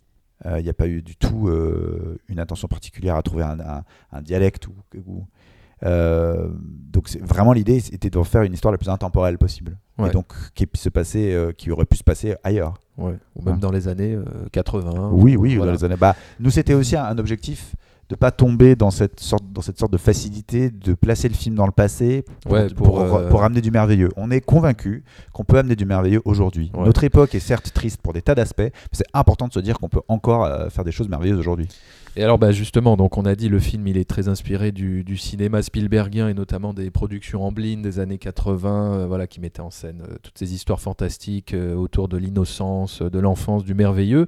Mais alors, comment tu as fait pour utiliser cette, cet univers tout en le renouvelant dans un contexte français, j'ai envie de dire? À la mise en scène tu veux dire? Oui, ou même au, même au scénario?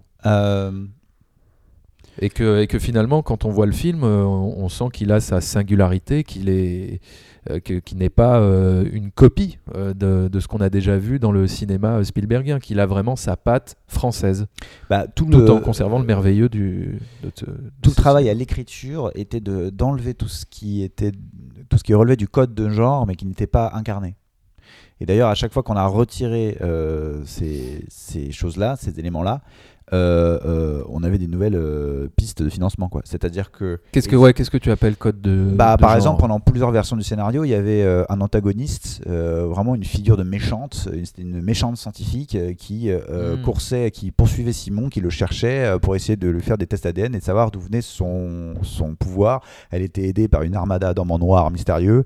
Tout ça, c'est du code de genre qui n'appartient pas en fait à la culture française, qui est purement de la culture américaine et qu'on n'a pas. euh, et d'ailleurs, à chaque fois qu'on faisait le scénario, la première question qu'on nous posait, c'est mais c'est qui ces hommes en noir? C'est la, c'est la, c'est, C'est- c'est l'IG- c'est- est-ce que c'est l'IGPN Est-ce que c'est la DGSI Est-ce que il fallait d'un coup euh, dire exactement comment ça marchait C'est, c'est notre, c'était le- Mm. la question numéro une quoi. Et c'est comme ça euh, dans notre culture, Ouais. c'est comme Oui, ça. alors On que a- dans un film américain, on se pose pas toutes ces non, questions. a- on c'est accepte. dans- C'est dans, cette culture, c'est dans cet imaginaire-là. Et, et donc, du coup, en fait, euh, chaque version, euh, le travail a été de recentrer sur les personnages principaux et sur l'intime. Et en fait, finalement, c'était beaucoup mieux parce que ça nous ressemble plus. Mm. En vrai, c'est plus proche aussi de nous et c'était plus émouvant. Donc, euh, donc ça, ça a déjà commencé par l'écriture, en enlevant tous ces, voilà, tous ces codes de genre non incarnés. Et ensuite, du coup, comme le scénario était euh, finalement très français dans son exigence sur les relations entre les personnages et sur euh, l'intime, ah bah, j'ai pu m'éclater à la mise en scène. Parce que là, d'un coup, il y avait toute cette place à prendre de genre. Ouais. Qui n'était pas dans les codes narratifs, mais qui était vraiment dans les codes visuels. Et c'est cette alliance-là qui fait qu'on a à la fois un film qui assume, on pense, hein, qui assume son genre euh, visuel, et qui est à la fois ce truc français, euh, disons, euh, d'exigence dramaturgique de personnage. Absolument. Alors le film peut être vu aussi comme un conte. Euh, quels sont pour vous les ingrédients primordiaux pour euh, écrire une histoire sous la forme d'un conte? Est-ce que, la, par exemple, la structure du voyage du héros de Joseph Campbell, c'est c'est quelque chose euh, qui vous a inspiré? Alors, non. Ouais. Non, mais en fait, non, dans le sens où je pense qu'on on s'est pas dit qu'il y avait une formule pour écrire un conte. En fait, je pense que c'est c'est vraiment notre, notre envie d'histoire et l'envie de cinéma qui nous fait rêver, en fait. Moi, je, 'fin, je, je- moi ça me paraît impensable d'écrire autre Enfin, pas impensable d'écrire autre chose, c'est faux parce que j'écris autre chose d'ailleurs, mais. Mais il y a ce. En fait, le conte, pour moi, c'est c'est une façon de voir les choses, c'est une façon de d'autoriser la magie, l'émerveillement, et c'est pas forcément que dans les histoires au cinéma, d'ailleurs c'est aussi dans la vie. C'est vrai que des fois on dit euh, le cinéma français il est très réaliste, il est, euh, mais je trouve ça d'une tristesse absolue que le réalisme soit gris, dépressif.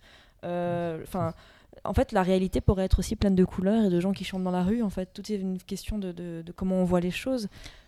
Et du coup, Et- le, le conte, c'est pas tant euh, dans la, ce qui se passe, on va dire, euh, dans l'intrigue que dans la, peut-être dans la façon dont on l'écrit et dans le, là où on s'autorise, enfin, ce qu'on s'autorise à mettre ou la façon dont on le raconte plus. Enfin, Ouais. c'est pas, pas évident comme. euh, Euh, la, critique des- euh, la critique de Télérama du film dit que c'est quand même triste parce que euh, on, on- on- on a encore la naïveté de croire en la magie du cinéma. Ah ouais C'est ça la critique de Télérama. Mais j'ai trouvé ça Pas très tristesse. étonnant. J'ai ça d'une tristesse, mais, euh, mais c'est quand même assez symptomatique. Et pour nous, en fait, j'ai l'impression qu'on avait plus envie d'écrire une tragédie que d'écrire un conte. Je pense que ce film, en fait, est plus une tragédie qu'un Mais conte. c'est ça que je voulais, c'est là où je voulais en venir, c'est-à-dire qu'on parle de la magie euh, du cinéma, mais votre film touche à quand même un sujet euh, très douloureux qui est le- le- la perte d'un enfant, le deuil, Euh, et vous arrivez quand même à combiner donc ce, ce- ce sujet, ce thème très anxiogène avec du merveilleux et avec une certaine légèreté. Mais les contes Euh, sont si cruels. Le oui. conte de base est très- tellement cruel. Mais, Mais on a tendance aussi- à oublier, oui, qu'on peut euh, Mais c'est aussi mélanger les l'envie. deux. Mais oui, mais c'est aussi l'envie. Je pense quand je dis tragédie, c'est pas tellement de parler de quelque chose de triste, c'est plutôt de pousser les curseurs en termes de conflit.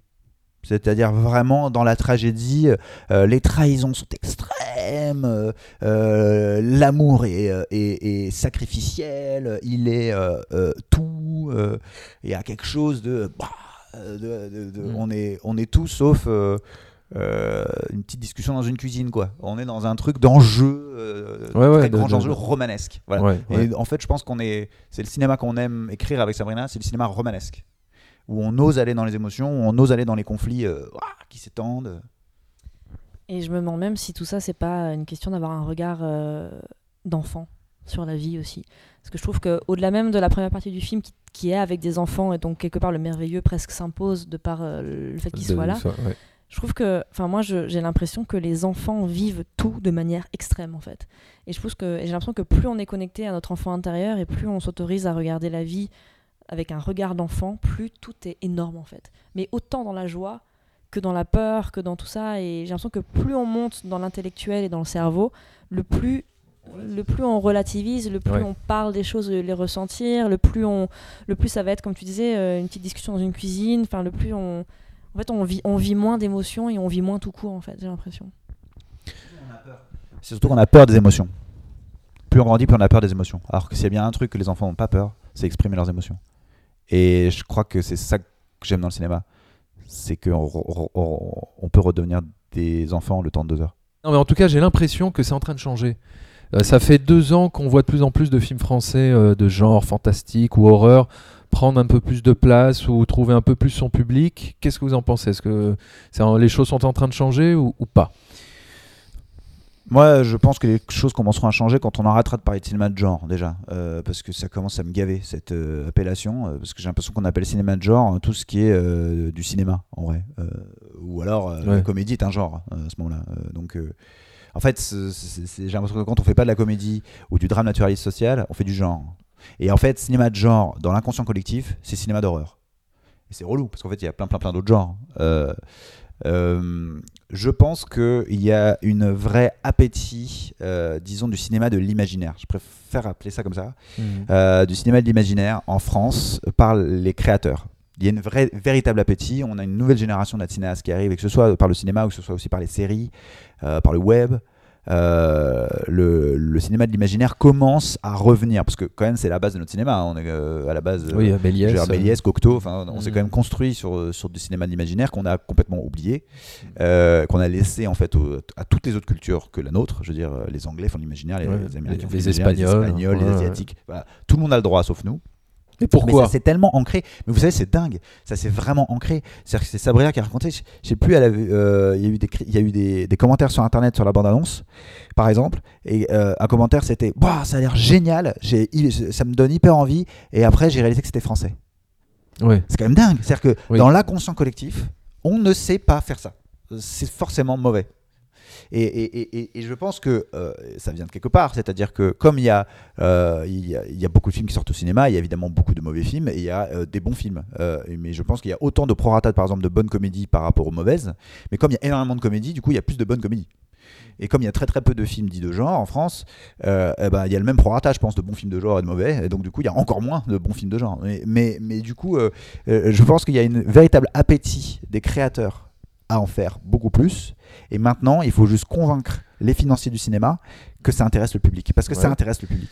Et puis il y a aussi cette fausse idée de croire que ce genre de cinéma-là euh, nécessite forcément un budget euh, pharaonique, alors qu'on peut très bien faire euh, un film ça, fantastique ou même de science-fiction avec. Ça c'est déjà le cas, hein. ça c'est déjà le cas parce que la plupart des films d'horreur ou des films, je pense à Revenge de Coralie Farja ou je pense à, à- à La nuit à dévorer le monde de, de Dominique Rocher, que euh, c'est des très budget- c'est des très petits budgets déjà. hein. Donc euh, Ouais. non ça malheureusement on est déjà Non, mais pour que ça soit, euh, pour que c'est un impact et qu'on y croit et tout ça, voilà, il y a, il y a aussi toute cette, euh, cette fausse idée qui, qui traîne un petit peu dans, dans, dans l'inconscient des, des spectateurs français, peut-être, mais qui va peut-être changer, justement, avec des films comme.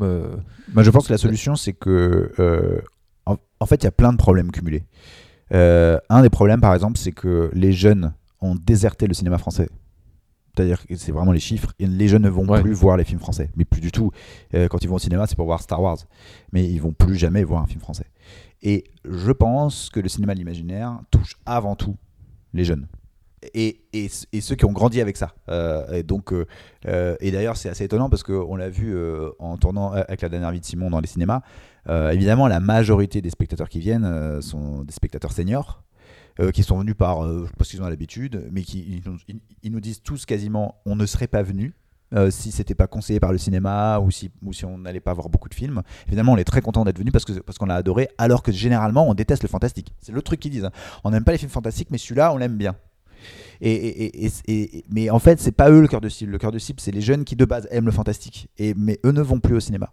Donc je pense qu'il faut déjà repenser, quelque, euh, repenser un cinéma qui s'adresse aux jeunes, un cinéma français, euh, je pense, fait par des jeunes qui intéresse les Ouais, jeunes. Et ouais. il faut lui euh, laisser cette, cette, cette, cette case ouverte. Il faut vraiment la renforcer et, et la pousser. Parce que là, clairement, comme il y a 16 films qui sortent par semaine en France, euh, si vous n'avez pas le soutien des énormes, des gros, euh, votre film n'existe pas en salle, il n'y a même plus le temps du, du bouche à oreille. Donc euh, il faut changer euh, les règles de l'exploitation de manière plus générale. Moi je serais assez pour par exemple qu'en première semaine tous les films aient le même nombre d'écrans. Et que ce soit en deuxième semaine, quand on voit qu'un film cartonne, qu'on ajoute des écrans pour ces films-là. Mais c'est pas normal qu'il y ait des films qui sortent sur, sur 650 copies en première semaine et d'autres sur 30. Hmm. C'est pas normal. Euh, et ensuite, qu'on ait une vraie politique pour ramener les jeunes au cinéma. Parce que là, les jeunes, ils restent devant Netflix. Et du coup, des plateformes comme Netflix, est-ce que c'est pas l'avenir euh, du cinéma français euh, de genre, j'ai envie de dire? En fait, on vit un moment hyper particulier pour la fiction euh, mondiale, euh, qui est que maintenant, on commence à être vraiment dans, un, dans une concurrence de qualité, mais parce que, mais parce que mondiale. Euh, et euh, pour être tout à fait honnête, quand on a commencé à écrire la dernière vie de Simon avec Sabrina, c'est hors des questions de le penser ailleurs qu'au cinéma. On rêve de cinéma, on rêve de grand écran, on rêve. euh, voilà. Et après l'expérience de, de l'exploitation, justement, Ouais. euh, on se dit que effectivement il faut changer les choses dans ce pays, qu'il y a beaucoup de combats à faire pour que l'exploitation soit plus juste des films et que ce soit la qualité des films qui prime euh, sur, euh, disons, euh, l'attrait purement commercial. Mais en attendant, il faut aussi aller là où on nous offre les possibilités de faire les films qu'on a envie de faire. Et par exemple, j'aime bien citer l'exemple de Bong Joon-ho, euh, qui commence avec Memories of Murder, qui, est- qui est un, qui est un film en fait très connu des cinéphiles, mais pas tellement un film euh, extrêmement populaire dans le monde, qui a fait des films formidables euh, comme, The, comme The Host, euh, qui, qui, qui, qui a été peu vu en France, et qui d'un coup fait Okja sur Netflix, qu'il a est vu dans le monde entier, et derrière il a la liberté et la visibilité de faire Parasite. Donc en fait, on se dit, euh, l'intérêt c'est qu'aujourd'hui c'est hyper plus poreux quoi. C'est-à-dire que vous pouvez faire un film sur Netflix, revenir au cinéma, faire une série, en fait, Ouais, ouais. euh, tout est beaucoup plus euh, circulant. Et je pense que c'est bien parce qu'on en revient à l'essence même de ce qui est le plus important, faire des bonnes histoires et nous donner l'op- l'opportunité de la faire et d'être vu. voilà. Et, et l'autre truc aussi qui est intéressant, c'est que moi, je sais pas pour vous, mais quand on me dit, tiens, tu devais regarder cette série, il y a cinq saisons, j'ai la flemme. Genre, je dis, oh, je vais pas me lancer dans un truc de cinq saisons. Il y a tellement d'offres Mm. que, en fait, euh, les séries sont en train de perdre du, du terrain comparé aux mini-séries. Moi, j'ai beaucoup plus envie de regarder Tchernobyl de 5 épisodes, euh, avec 5 Ouais, ouais. épisodes, que de me lancer dans un truc de, 5 saisons. Et je pense que la prochaine étape, c'est de peut-être revenir au format de 2 heures, et donc au cinéma. J'ai juste deux dernières questions à vous poser. Sur quel projet vous travaillez en ce moment? Est-ce que vous pouvez nous le révéler, nous en dire un peu plus? Euh, Allez-y. Est-ce que c'est d'ailleurs un projet qui vous concerne tous les deux, sur lequel vous bossez ensemble? Alors, on a, on a des projets de chacun de notre côté aussi. Euh, moi avec d'autres réalisateurs et Léo avec d'autres euh, scénaristes. Et on a plein de projets en commun. Le prochain, enfin on espère, je touche du bois virtuellement, le prochain, le plus avancé en tout cas, c'est un biopic en anglais euh, sur la première femme d'Albert Einstein, Mileva Maric, euh, après qu'on ait découvert qu'ils ont tout fait ensemble en fait. Donc euh, au même titre qu'Albert Einstein, Mileva Maric devrait être crédité. Euh, Pardon, on rigole parce qu'on voit ce film comme une métaphore de la relation scénariste-réalisateur depuis le début et ça nous fait beaucoup rire. Donc Mileva devrait être crédité au- sur le prix Nobel et sur toutes les, toutes les découvertes qui sont attribuées à Einstein seul en fait. C'est elle qui est derrière E égale MC2 alors. Avec lui, mais en tout cas tout autant que lui. C'est vrai et euh, et c'est une histoire, une grande histoire d'amour tragique comme on les aime. Et euh, donc celui-là c'est le plus, euh, le plus avancé. Et du coup D'accord. on se pose la question, oui en effet, donc euh, Mais pourquoi en anglais alors? Eh ben, en anglais, parce que ça n'a pas vraiment de sens de le faire en français. Genre, eux, eux sont allemands à la base. Enfin, elle, elle les Oui. serve, lui est allemand. On n'est pas des purs et durs. C'est-à-dire que moi, je ne me vois pas écrire un scénario, ou en tout cas de faire un film dans une langue que je ne parle pas. Ça me, je sais pas, dans le, c'est tellement important les mots, c'est tellement important l'idée de ne pas savoir ce que ça dit ou de ne pas comprendre les subtilités. Je sais pas, ça me parle pas. Et l'idée de. En fait, je pense qu'on est très excité à l'idée de le faire en anglais aussi pour l'aspect international. Et en fait, ça coule de source, en fait. Je sais pas, c'est une forme d'évidence de le faire en anglais. Après, du coup, le- l'expérience de la dernière vie de Simon nous interroge énormément sur le format. Est-ce que ce sera du cinéma? Est-ce que ce sera une plateforme? Je pense qu'on ira à celui qui nous propose de- de faire le, Le- film qu'on a envie de faire, en fait, Ouais. tout simplement. Euh, Comme Scorsese, comme Scorsese. qui a eu carte blanche. Voilà, il fera pas trois heures, hein, le film, mais. euh, voilà, Bah, pas- plusieurs épisodes. voilà. Une mini-série, voilà une idée de mini-série. Voilà, paf, 5 épisodes. Et après, on a d'autres envies, d'autres idées. On, a de nouveau un projet avec Grégoire de Bailly, le producteur, qui s'appelle Grand Cru. Ouais, producteur de euh, la dernière, de la dernière Simon. Et Léo parlait tout à l'heure de ces idées des fois qui viennent dans le métro et on s'emballe, on s'emballe, on s'emballe et on a l'impression d'avoir un film qui est déjà, enfin pas qui est là parce qu'il n'est pas écrit, mais en tout cas le- une histoire qui existe déjà. Et ça nous est arrivé il n'y a pas très longtemps et sur une comédie musicale dans l'espace. Waouh Ah ouais? Et alors ce sera pas un, un truc d'horreur, ce sera pas dans l'espace, personne ne peut vous entendre chanter. Mais, Mel Brooks a fait une comédie Euh, musicale dans l'espace à la fin de La folle histoire de l'espace. Je sais pas si vous vous rappelez, euh, ça s'appelait les, les nazis dans l'espace. Ah bon. C'est ça peut être Donc, drôle. euh, voilà, donc euh, mais en tout cas, on, a, on manque pas d'idées, on manque pas de projets, on manque pas de propositions non plus, donc euh, c'est tout va bien pour nous. Super. voilà. Ça, c'est un, un truc qui est vachement bien, c'est qu'en fait, on s'est battu 9 ans pour faire la dernière vie de Simon. Euh, plusieurs fois, on s'est dit, est-ce qu'on est qu'on va pas faire de la comédie? Euh, Est-ce qu'on va pas aller vers quelque chose de plus simple? Et en fait, non, on, est toujours revenu à cette histoire qui était tellement importante pour nous et que c'est tellement le cinéma qu'on a envie de faire. On est dans un pays qui met beaucoup dans les cases. Et je pense que si on avait fait une comédie en premier film, on on serait jamais parvenu à faire euh, la dernière vie de Simon en deuxième. Et donc, en fait, le truc bien, c'est que La dernière vie de Simon, c'est exactement le film qu'on voulait faire. On n'a aucun regret artistique dessus. Et donc, du coup, on nous met dans une case, la nôtre, quoi. Et donc, les propositions qu'on a vont dans ce sens. Et, ce qui est génial, c'est qu'il y a une vraie appétit, en fait, des producteurs pour ce, en tout cas, ce genre de cinéma, disons, de spectacle, et à la fois, euh, disons, du spectacle intelligent, quoi. Ouais, y a, donc il y a une vraie appétit des producteurs maintenant pour, euh, voilà, du cinéma de spectacle, mais intelligent. Et donc, du coup, on nous appelle pour ça. Donc, ça, c'est vraiment très agréable. Donc, on n'oublie pas le fantastique pour autant. On a des projets euh, qui sont encore dits de genre. En tout cas, du cinéma de l'imaginaire, on en a. Euh, mais, euh, mais là, on se lance en mars dans une euh, série comédie musicale pour Netflix. Et, c'est extraordinaire vienne nous chercher pour ça, quoi. Et toute dernière question à vous poser. Si vous aviez un conseil à donner à un jeune scénariste qui voudrait se lancer, qu'est-ce que vous lui diriez? Vous pouvez vous adresser à lui directement à la caméra. Un conseil primordial. Un seul conseil, un conseil clé à un jeune scénariste qui veut se lancer dans l'écriture. Qu'est-ce qu'il faut lui dire pour un petit peu l'inciter, pour un petit peu le motiver à, écrire Je tente un truc. hein. Tente un truc. Euh, scénariste est un métier et donc il s'apprend, il se perfectionne et on aime considérer euh, les artistes comme des artisans.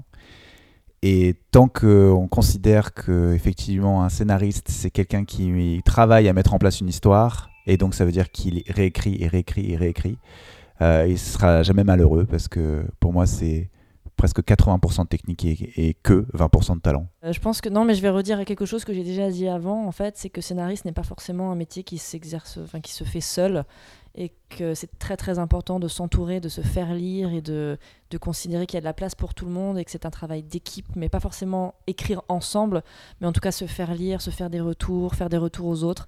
En fait, c'est primordial. En fait, le plus on est, le, plus on s'entraide, je pense que le plus euh, le plus on peut avancer et aller loin. On vit dans un moment particulier de l'histoire de l'humanité euh, où on se pose un peu la question de ce que va devenir cette planète. Et, je suis convaincu que, et il n'y a pas que moi d'ailleurs, euh, beaucoup, beaucoup d'écologistes le sont, euh, que ce qui maintient la société, c'est les histoires. Et que euh, il est de la responsabilité de ceux qui les racontent de bien, de bien les raconter. Voilà, donc euh, être scénariste, être raconteur d'histoire, même si on se fait taper dessus souvent, qu'on est peu considéré. En fait, je pense qu'on fait partie des gens les plus importants de notre société. Je pense que ce qui est, ce qui est primordial, et moi je l'ai vécu euh, en traversant un burn-out et en me posant des questions vraiment sur pourquoi j'écrivais, je pense que c'est primordial, primordial de prendre du plaisir à écrire, de, décrire des choses qui nous font plaisir, qui nous font rêver, qui nous ressemblent, parce que en effet, il y a un petit côté aussi, la vie est courte, n'est-ce pas? Donc euh, c'est hyper important de, faire des choses qui, nous donnent du, plaisir et qui ont un, sens pour nous, parce qu'à trop se travestir, à trop vouloir faire, à rentrer dans les cases, à faire semblant, tout ça et tout. Alors certes, il faut payer son, il faut payer son loyer, mais de, de ne pas se perdre là-dedans, parce que sinon, un jour, on se retrouve complètement vidé, à se poser la question de pourquoi on fait ce métier, et vraiment, vraiment de, de- de d'essayer de le voir comme euh, comme un jeu, comme un, la, vraiment la, joie de raconter des histoires. C'est vraiment tellement important quoi, de prendre du plaisir à écrire et, euh, et de travailler à prendre du plaisir. Même si, si ça peut être angoissant parfois, comme tu disais tout à l'heure, de, bah, de, faire une petite thérapie sur le côté et, d'aller vraiment, euh, ouais, le plaisir, le plaisir, la joie, le jeu, et que ça soit plus un, travail en fait, mais, mais juste un jeu. Voilà. Eh bien, merci beaucoup euh, Sabrina, merci beaucoup Léo pour cette interview. Et euh, donc, allez voir la dernière vie de Simon qui est actuellement en salle au cinéma. Continuez à fréquenter les salles obscures, c'est toujours important. Lisez, écrivez des scénarios et rendez-vous dans un prochain numéro de Secret de scénariste. Ciao voilà, nous espérons que ce troisième numéro de Secret de scénariste de la saison 3 vous a intéressé. Si c'est le cas, eh bien écoutez, n'hésitez pas à aller sur le site internet de la Guilde ou sur la chaîne YouTube de la Guilde. Vous trouverez régulièrement de nouvelles vidéos sur tout ce qui touche au métier de scénariste en France. N'oubliez pas également d'aller sur le site internet de la Guilde où vous trouverez une mine d'informations sur l'actualité des scénaristes français ainsi qu'une Writer's Room, un centre de ressources sur l'artisanat de l'écriture. Enfin, je vous propose des critiques de films, des analyses sur le cinéma sur ma chaîne YouTube The Film Talker, donc n'hésitez pas à venir faire un tour et à vous abonner. Voilà, Secret de scénariste, c'est terminé, à très bientôt.